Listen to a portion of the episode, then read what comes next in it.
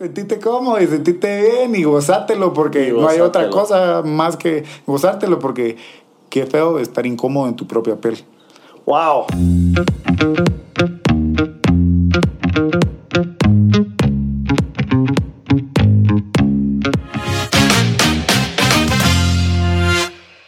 Hola, hola, bienvenidos a Alma Artesana, el talk show independiente de Guatemala. El día de hoy tenemos a Luisjo Mesa. Luisjo, ¿qué onda? ¿Cómo vas? ¿Cómo vas, bro?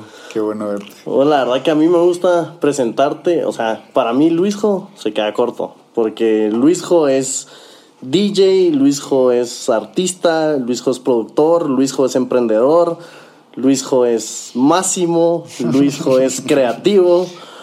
¿Cómo te sentís cuando te pongo todas esas, todas esas características, etiquetas?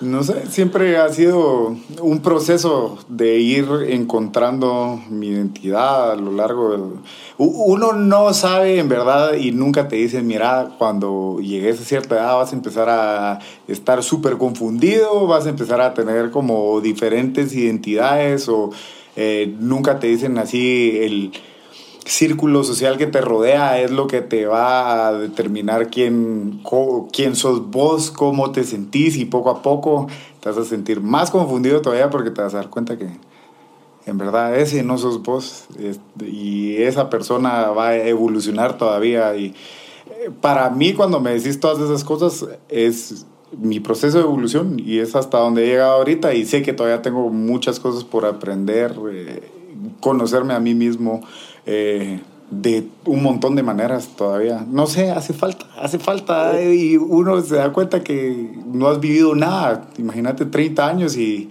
se siente como que si no, como que si todavía falta un montón de tiempo y un montón de experiencias y un montón de conocimiento que absorber, que vivir, que hacer. Es mira yo, yo siento que ahorita te metiste al, al meollo de la conversación como que con, con una palabrita creo que creaste el puente que mucho de lo que te quería hablar era sobre la palabra identidad Eh, yo me recuerdo de vos o sea para los que no sepan Luis y yo tenemos una amistad de más Toda de, la vida. de más de 25 años no o sea 27 años. de más de 27 años, o sea, a Luisjo lo conozco desde pequeñito. Sí, va, desde pequeñito. Sí, desde pequeñito. No, pero hablas de identidad porque yo me recuerdo muy bien, no muy bien de todas tus fases, pero de muchas. O sea, montaste moto, eh, trataste de, de- de meterte a clases de canto y hacerla en el canto. eh, tuviste tu rollo jurídico donde tenías, ¿sabes? Tenías el, el cuadrado jurídico que te querías dedicar a leyes. Eh, jugaste foot, eh, hiciste CrossFit, eh, pasaste por techo por mi país. Y pues todo fue una cadena que seguro te trajo esta nueva identidad.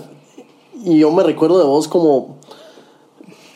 Por eso me recuerdo de vos o la esencia que me queda a mí es de explorador y valiente. O sea, yo creo que pues, requiere ser, tener esa valentía para probar todo eso, ¿no sentís? Sí, más que todo, también eh, creo que desde, desde pequeño siempre busqué, o sea, siempre busqué quién yo era porque había una parte también en mi familia que siempre estuvo incompleta, que era no conocer a mi papá, no tener ese contacto, la relación con mi padrastro desde muy chiquito, eh, todo eso uno no entiende hasta años a- ahorita que psicológicamente cuando sos un niño te afecta un montón y nadie te lo está diciendo. Y eso es lo que te digo, nadie te dice cómo pasar todo este proceso de evolución, de irte conociendo.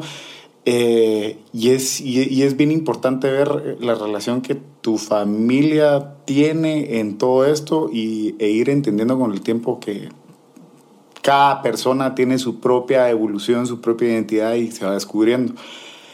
Esa exploración que yo he querido tener de un montón de cosas era eso mismo, que me estaba tratando de encontrar, estaba tratando Sí. de encontrar qué era lo que en verdad me gustaba y yo siempre he sido bien empírico, siempre ha sido de probar, probar, probar, porque Sí. a mí nunca me gustaba tanto ese cuadrado de la enseñanza como la conocemos en, en- acá en Guatemala, sino que yo siempre era, bueno, voy a probar y si me gusta, pues me gusta y si no, pues hay que probar al- algo nuevo.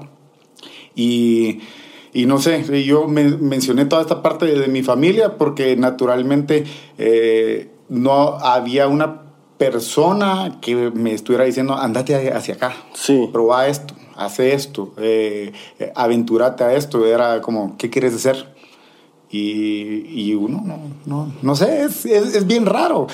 Para mí, por ejemplo, la, el primer contacto con la música indirectamente fue mi abuelo. Mi ah. abuelo y, es, y eso muchas personas no lo saben, inclusive yo creo que hasta en mi propia familia no, saben per se que eso fue mi primer contacto con la música, porque mi abuelo tenía su tocadiscos en su estudio, tenía su radio y... Su estudio el que quedaba en el, segundo piso. el que quedaba en su biblioteca y la curiosidad fue que desde chiquito a tocar los aparatos. Y eso siempre me decía, mi abuelo, vos te deberías de meter a estudiar algo que tenga que ver con computadoras o algo así. Él siempre me veía así. Y eso siempre me eh, recuerda que me, lo decía. Me, me, recuerdo de eso porque era siempre la broma en, en, la colonia, ¿no? Con los amigos, como que si algo, si algo está mal, Luisjo lo arregla. o si, si una conexión falla, pues Luisjo sabe cómo, cómo, cómo resolver. Y era mucho, yo, yo me la verdad que me identifico mucho con lo que decís porque yo también fui criado por mis abuelos y mi madre. Pero a pesar de ello, yo siento el producto que salió de ahí, Pablo, y el producto que salió del otro lado, Luisjo, fue muy diferente porque, pues, similar que éramos los consentidos de la casa, ¿verdad? Pero diferente que yo siempre me cuidaron mucho. Entonces era, yo tenía cierto temor a probar nuevas cosas. Entonces yo al otro lado te admiraba porque a pesar de que tu background fue similar, el background familiar fue similar, vos saliste más hands-on. Saliste, voy a probar, voy a tocar, voy a sentir, voy a resolver. Entonces, no, no, no sé, me, me, me revuelve algo ahí.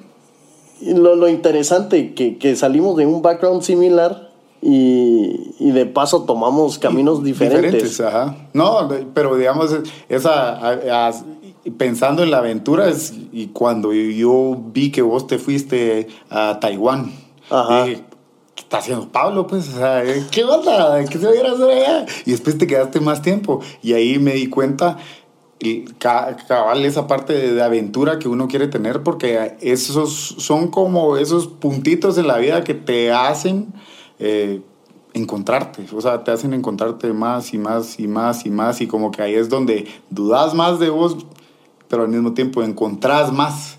Y eso es lo, eso es como lo, que te digo, nadie te enseña eso, nadie te enseña que en el punto donde más vas a dudar de vos mismo, es donde vas a empezar a aprender más de vos mismo, porque cuando te haces esas preguntas, cuando sentís miedo, pero al mismo tiempo estás buscando una solución a lo que en ese momento se está presentando, en esa situación, es donde vos verdaderamente conoces quién sos.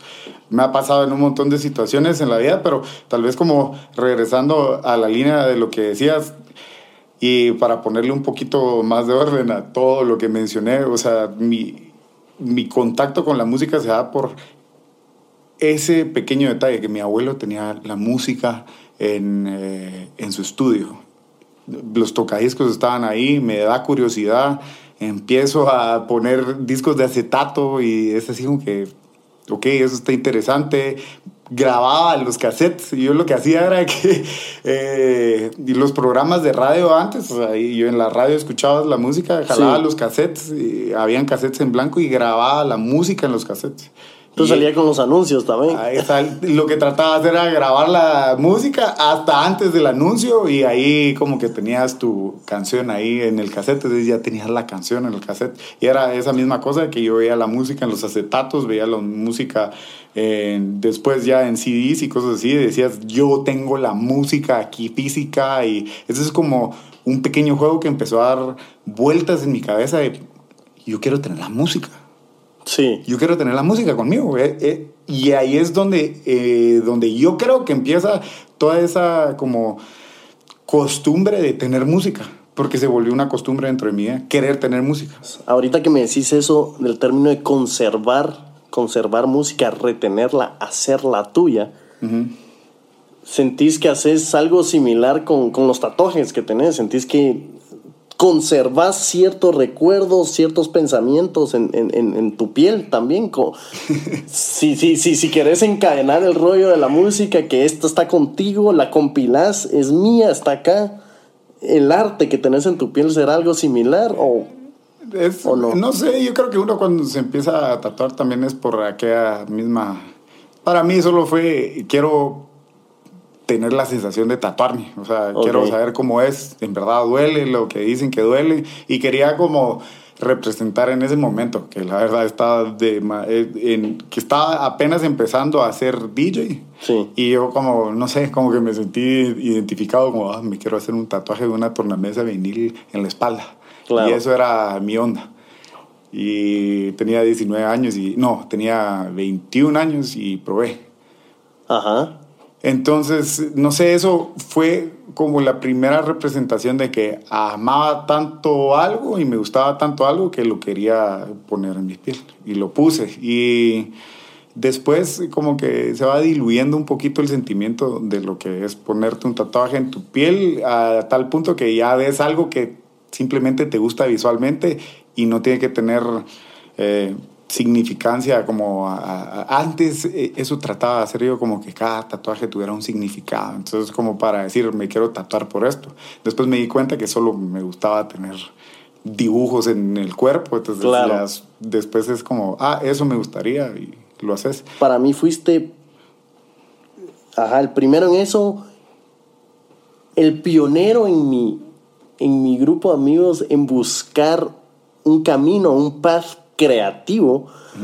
O sea, para mí era como que, ¿qué, Luis, ¿qué, ¿qué, está haciendo? ¿Cómo, ¿Cómo, va a ser DJ? ¿Por qué no sigue en la carrera de Derecho? ¿Qué? Pero, ¿sabes? Eran, eran estos, este, este, este cuadrado mental que, que uno tiene y que no se puede salir. Y ahora, de cierto modo, yo estoy buscando esta carrera creativa y yo veo al pasar y digo, qué coraje, qué cojones los de Luis de hacerlo, pues de, hacerlo desde temprano. Voy a tatuar, lo voy a hacer. Voy, quiero ser DJ, voy a comenzar desde de poco a más y lo voy a hacer. ¿Por qué no? Y yo creo que eso también es parte de esa cosa que te digo que no tenía como una guía per se. Normalmente creo que muchos están acostumbrados que tu papá, tu papá es tu héroe y es la persona que te va diciendo como que por ahí.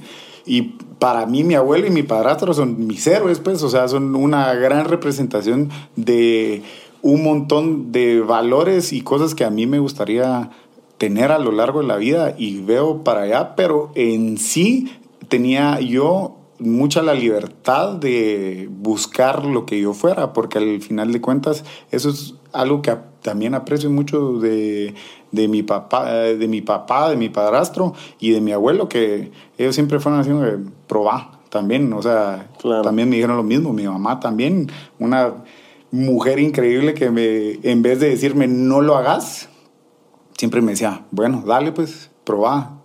Y no trataba de no juzgar porque ella entendía que eso era ese proceso y ese es un proceso que yo he apreciado mucho. Entonces, la decisión al final de tener paralelamente una carrera como derecho, como estudiar leyes, y eso era una pasión que yo veía de mi abuelo, porque mi abuelo dedicó toda su vida a eso, entonces yo veía eso y decía, yo quiero, yo quiero eso, yo quiero como ese ideal. Eh, pero la parte creativa es, viene desde atrás en que yo voy viendo que a mí siempre me gustó la música y la música, y después quería cantar porque decía, no, hombre, lo más, el único instrumento que uno tiene eh, con uno mismo todo el tiempo es tu voz, entonces quería probar, perfeccionar ese instrumento y quería probar cantar. Probé.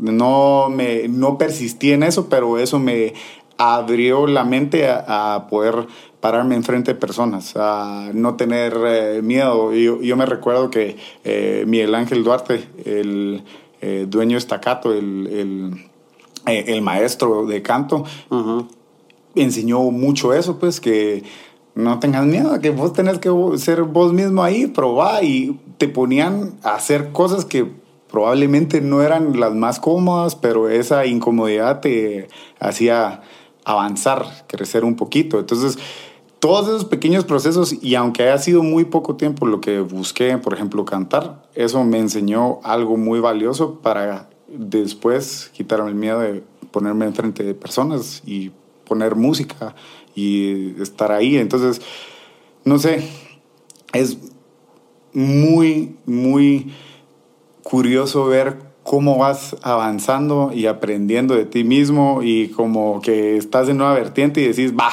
me voy a ir por este camino. Y cuando vas en ese camino tal vez no era lo que querías, pero ya toca decir, bueno, seguí y seguí y seguí a ver hasta dónde llegas, porque también eso es como una frustración que pasa con el tiempo, que llegas a un punto y decís, ya no me gusta esto, lo paro de hacer, pero al mismo tiempo tengo tanto detrás que he hecho con esto por ¿por qué no lo sigo haciendo? Sí. Un sentimiento que me pasó con mi carrera de derecho, que en verdad a mí me encanta y me apasionan las leyes por lo que significan, pero cuando yo encontré el sistema en el que se encontraba aquí en nuestro país, Correcto. me frustré. Y dije, no, hombre, yo no quiero meterme en este entorno, no me quiero sentir así, me quiero ir más por el lado creativo, me, me fui creativo, me fui hacia la música y al final eh, ha sido un camino de, probar toda esa experiencia, de traer un montón de decepciones, de darte cuenta que igual es una profesión y es un trabajo y es, es, una, es una cosa no, no simple, no, no, es como muchas personas te lo pintan, sino que al final es eh, también una, una pequeña lucha en un entorno que es súper hostil, ¿me entendés? Y aquí en Guatemala es súper, súper hostil, en nuestros países de Centroamérica es súper hostil, me refiero a hostil que al final cuesta desarrollarse acá. Es, es, mira, lo que estás diciendo va muy de acorde a lo que es este talk show, a lo que es el nombre, ¿no? El, el nombre es Alma Artesana porque lo que creemos acá es que todos tenemos un alma artesana, todos nacemos creativos, todos somos creativos, pero empezamos a chocar en el mundo con el colegio, con la universidad, con, el trabajo, con... Nos vamos al, mundo exterior, ¿no? Y en el mundo exterior te dicen, tu, tu creatividad no me funciona, tu lógica me funciona, tu creatividad no, hagamos un canje, dame tu lógica. Entonces tú te acostumbras eh, tú te acostumbras a siempre ser lógico, ¿no? Y decís, la creatividad es de los artistas, la creatividad no es mía, yo no nací con esta creatividad, la creatividad es de los artistas, de los pintores, de los músicos, pero no es mía. Lo que me ha funcionado a mí es la lógica, la que me ha funcionado a mí en el colegio, en las clases, en matemáticas, en la universidad, en el trabajo, en las reuniones, es la lógica. Entonces tú te olvidas de que sos creativo. Y te olvidas de que sos creativo y te lo crees. Yo no soy creativo. Sí. Yo, creo que eso es parte de un proceso para un montón de personas. Yo me he encontrado con un montón de gente hoy en día que, que tienen como ese nacimiento de la creatividad, pero tardío ya tenés más de 25, 26, 27 y mucha gente tiene hasta ese mismo miedo de meterse a ese lado creativo porque dicen, ¿qué voy a hacer acá? No tengo suficiente experiencia, ¿para qué me voy a meter por acá? Mejor me quedo en el cuadrado en el que estaba, en la carrera en la que estaba, en las cosas que estaba y hay mucha gente que sí ve que tiene un potencial en eso y lo busca y después nace algo así súper, súper bonito de tener...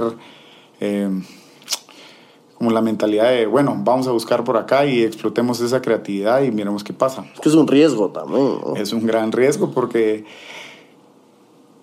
tal vez no va a resultar. pero es mejor que no resulte y que probaste a que no probaste y pudo haber resultado o no pudo haber resultado. Es que eso es... Totalmente cierto. Si no vas a tener 40, 50, 60, 70, 80, estás en tu cama a punto de morir y es qué triste pensar, mi futuro pudo haber sido esto, o mi camino pudo haber sido este. Ahora te quiero preguntar un poco, o sea, yo sé que sos DJ, yo sé que mezclas, que producís, que aparte de ser un artista y tener esta alma creativa, pues se volvió tu trabajo, ¿no? O sea, es tu pasión, pero también es tu trabajo. Entonces, ¿cómo haces esa división? ¿Cómo no te aburrís? ¿Cómo no te aburrís? Eh, sí, porque... Eh, what you love is your job now, ¿me entendés? Lo que amas es tu trabajo ahora. ¿Cómo no eso se vuelve monótono? Como se vuelve monótono un trabajo en, en un cubículo, tu pasión también se puede volver aburrida si es con esta presión del bar, del emprendedurismo, de las cuentas, del staff, de pagarle a la gente. No sé si vos dividís eso. Sí, se divide hasta cierto punto. Eh, obviamente hay días que se siente rutinario, que se siente monótono, pero también eh, es, una, es una gran posibilidad y uno tiene que entender que cuando se dan oportunidades de estar trabajando dentro de lo que te gusta, número uno, normalmente va a ser, lo vas a sentir el triple de difícil que otras cosas, porque si algo te gusta tanto, te das cuenta que para desarrollarlo y que en verdad llegue al punto donde uno quiere que llegue eso, es un montón de trabajo y es un montón de esfuerzo. Entonces, para mí, en vez de que se vuelva algo monótono o que se vuelva algo difícil, mm, ha sido un camino interesante, ha sido un camino... Una cosa que no me esperaba que sucediera así.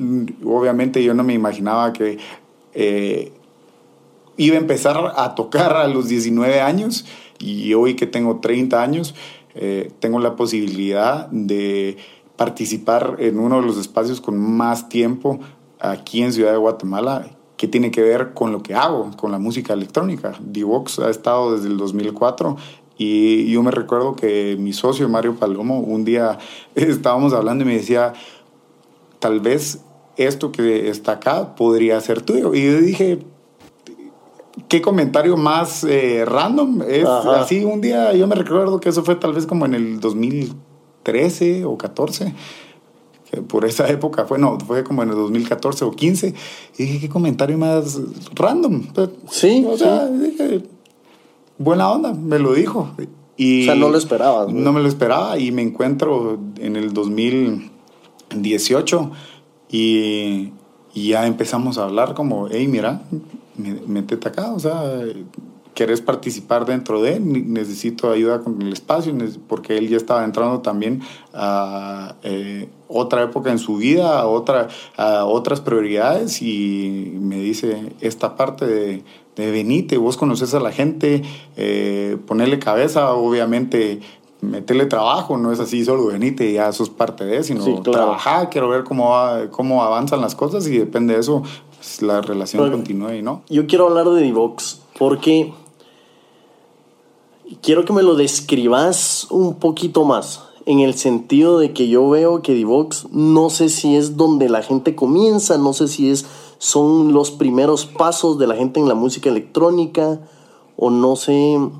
El sentimiento muchas veces que me da Divox es como casa, ¿no? Es muy íntimo. La intimidad que da ese bar, yo no la he visto en ningún otro bar en Guatemala porque es, es pequeño, la gente se conoce, la gente va por el audio, por el formato audio, la gente va por la música, entonces es, todos comparten una misma pasión, todos comparten un mismo camino.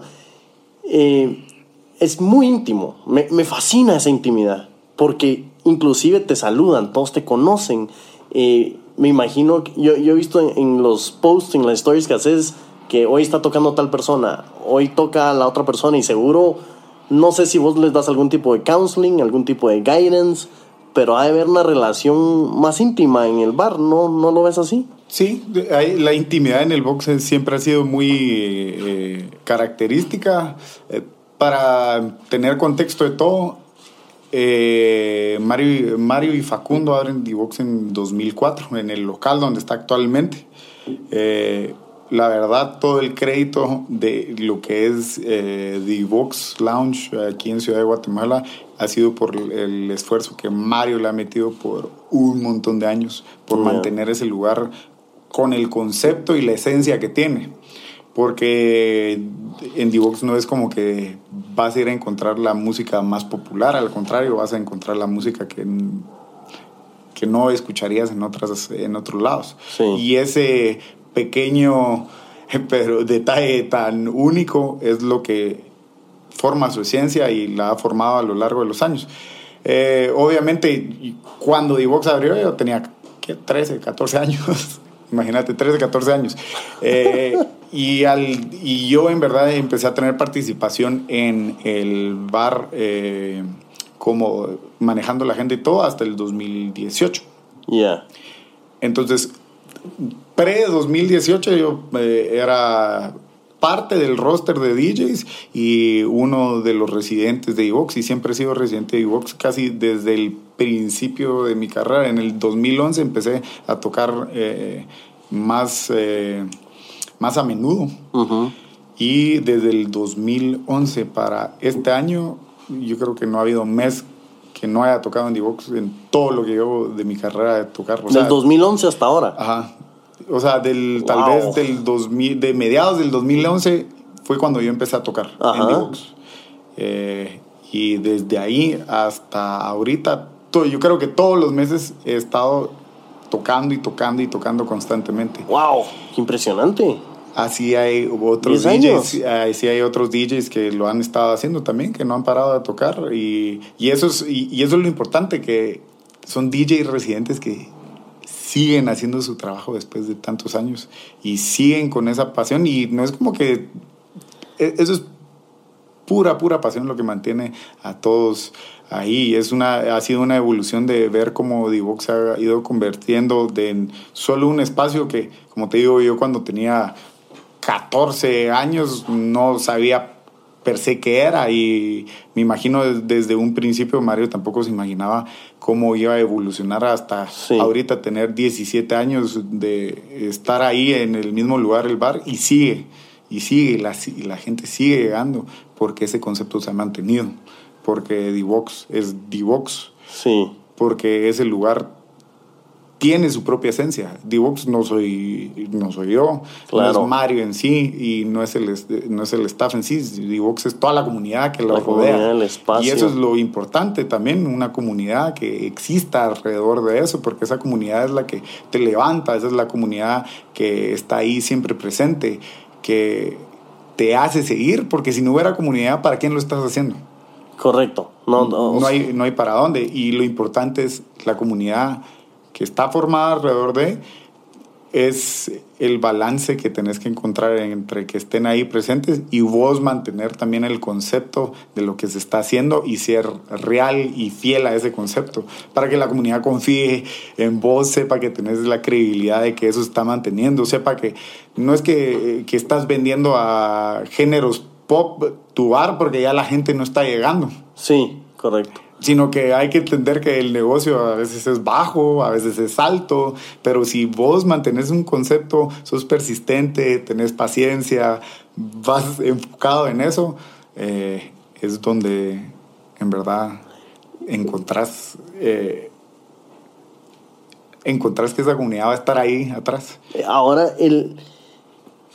Mira, yo, yo te considero una persona humilde. Ahora me gustaría que te quitaras un poco el sombrero de humildad y que hablemos un poco de lo que se siente ser DJ. Te quiero decir un poco cómo yo lo veo.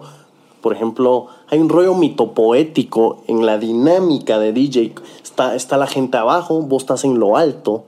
Eh, pues tú estás guiando la experiencia, tú estás poniendo los tunes, tú estás poniendo los ritmos para que la gente baile a tus ritmos, a la gente le gusta, entonces la gente se acerca a ti y te hace, te expresa que la está pasando bien y es, sabes, ahí este, esta inyección de serotonina que se está dando y vos estás arriba y te estás dando cuenta que a la gente le gusta y la gente...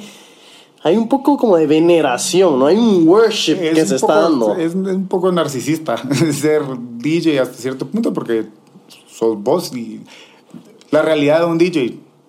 Eh, un DJ que, por ejemplo, no es productor, es música de otras personas que vos estás poniendo para crear un ambiente. Sí. Eh, hay que entender que ser DJ es compartir música. Y eso es lo que te tiene que gustar. Y para mí, yo siempre le, eh, le he preguntado, bueno, no importa la razón por la cual quieras ser DJ, si te gusta compartir música, si te quieres ver bien allá arriba, si quieres que haya un tipo como de fama alrededor de eso, lo cual, o sea, podés ser famoso de muchas maneras, ¿me entendés? No tenés que ser DJ para ser famoso. Entonces yo siempre me cuestiono eso, ¿sí? Porque hay mucha gente que lo hace solo por el por cómo se ve. Ok. Por cómo se ve. Y a mí, eh, esa sensación tal vez no es lo que a mí me gusta. O sea, obviamente estás ahí y la gente te mira y dices, nada, qué, qué huevo lo que está haciendo, qué, qué bien lo que está haciendo. Pero no, no, no es eso. Pero, pero se siente bien, ¿no? Porque por si, supuesto, si se cuando siente- las personas te están como aprobando que les gusta tu gusto, les gusta tu ritmo, les gusta tu vibra. Esa aprobación, ese, ese sentimiento así directo, así casi que instantáneo que dices, wow, ah, aquí tengo a todos, todos están moviendo y todo. Pero al mismo tiempo para mí siempre ha sido más eh, que yo me siento en mi casa, me pongo a oír música y en una de esas descubro una canción nueva y digo, wow, que esta canción, qué onda. Y me paso cinco horas bajando música y siguen canciones después, después de cinco horas de estar bajando música, digo, ahora quiero ir a poner esta música y quiero ir a enseñárselas a otras personas. Sí. Eso es todo. Y para mí eso ha sido todo. todo. Por eso digo, desde chiquito yo jalaba la música Qué para lindo, yo tenerla. Y para poder yo compartirla. Y sí, tiene su parte de, de look, de cómo te ves. Sí, tiene su parte de que la, de la gente se acerca a vos y te dice, ah, me gusta lo que haces y todo. Pero al final, lo único que yo estoy haciendo es compartir música.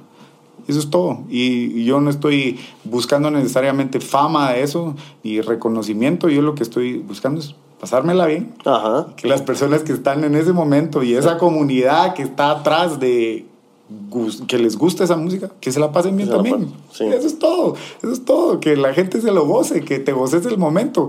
Qué bonito que haya personas que se toman su tiempo para ir a escuchar lo que vos tenés para compartir. Qué bonito también que te lo digan, que lo aprecien, que te digan, hey, me gustó cómo hiciste eso y todo. Y, y eso es como una parte que cada vez que te lo dicen es como un...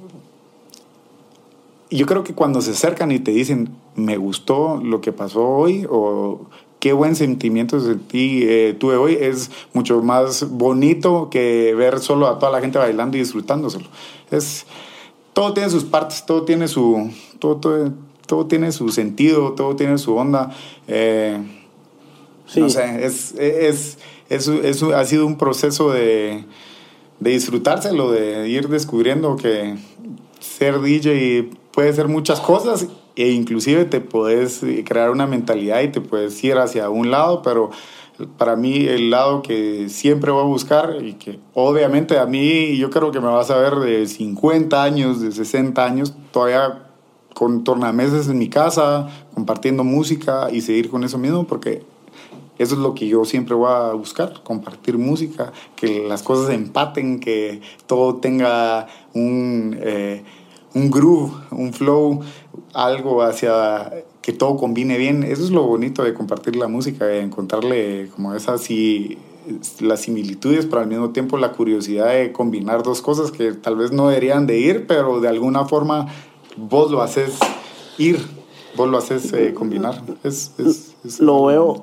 lo veo, no sé si, si, si te describo en ese escenario, hasta DJ se queda corto, fíjate. Yo siento que DJ, o sea, sí, DJ por, por el disc jockey, la persona que está inyectando la música, pero te veo en ese escenario como un como un curador de la experiencia, estás curando la experiencia, la música que Sí. vas, la música que mezclaste o que produjiste o el ambiente, o sea, estás curando experiencias. Ya DJ se, se- se queda corto porque la, estás curando la experiencia con tu presencia por cómo bailas. Yo he visto que, a- que ahora te moves un poco más cuando tocas. Entonces, curando la experiencia por la música, por tu presencia, por tu baile, por tu atuendo. Bueno, mira, yo quiero cerrar con, con esta pregunta, Luis, con una pregunta un poco más personal. Es, ¿Vos qué pensás que diría el Luisjo de 12 años al Luisjo que sos ahora? El Luisjo creativo que se convirtió en ese resultado. No sé, no sé, no sé porque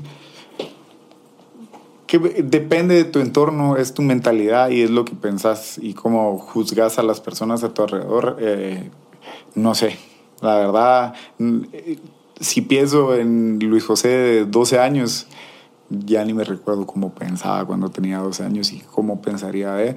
Solo trataría de de juzgar menos desde chiquito, de ser más abierto. Eh, yo, cre- yo creo que eso es como la mentalidad que uno buscaría desde pequeño, como ser más abierto a todo lo que hay para darse cuenta de quién sos vos en verdad.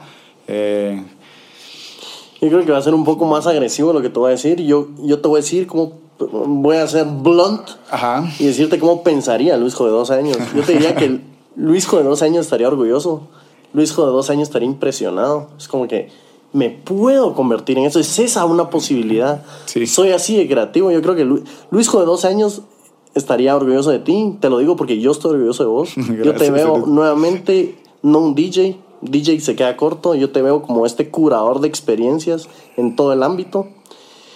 Y a mí me gustaría agradecerte por venir. No, gracias a vos por recibirme. Por es, es- es bien, bien difícil como mantenerla, solo para todos los que van a ver esto lo están viendo, como mantener la línea lógica del pensamiento de todo esto. Y la verdad, a mí me encanta lo que estás haciendo porque al final estás eh, poniendo enfrente esa creatividad de diferentes personas para que todos vayan conociendo que hay diferentes procesos para poder llegar a ser vos, poder llegar a identificarte y no tenés que ser artista, solo tenés que ser vos. Tenés que encontrar esa esencia de quién sos vos y ese tal vez todo lo que dije no puede, que no tenga importancia, estamos hablando de mí y, y yo creo que lo importante es hacer ver a las personas que solo se tienen que encontrar y cuando te encontres sentite cómodo. Sí. Sentite cómodo y sentite bien y gozátelo porque Y no hay otra cosa más que gozártelo porque qué feo estar incómodo en tu propia piel. ¡Wow! Qué feo, qué feo estar así como Wow. que no te sentís vos y solo... Hasta se me erizó la piel. Tenés, y, y vos, yo creo que lo describiste bien al principio. Déjate fluir. Y así es Alma Artesana. Alma Artesana es una serie de entrevistas enfocado en creatividad. Este es un talk show independiente y estás invitado.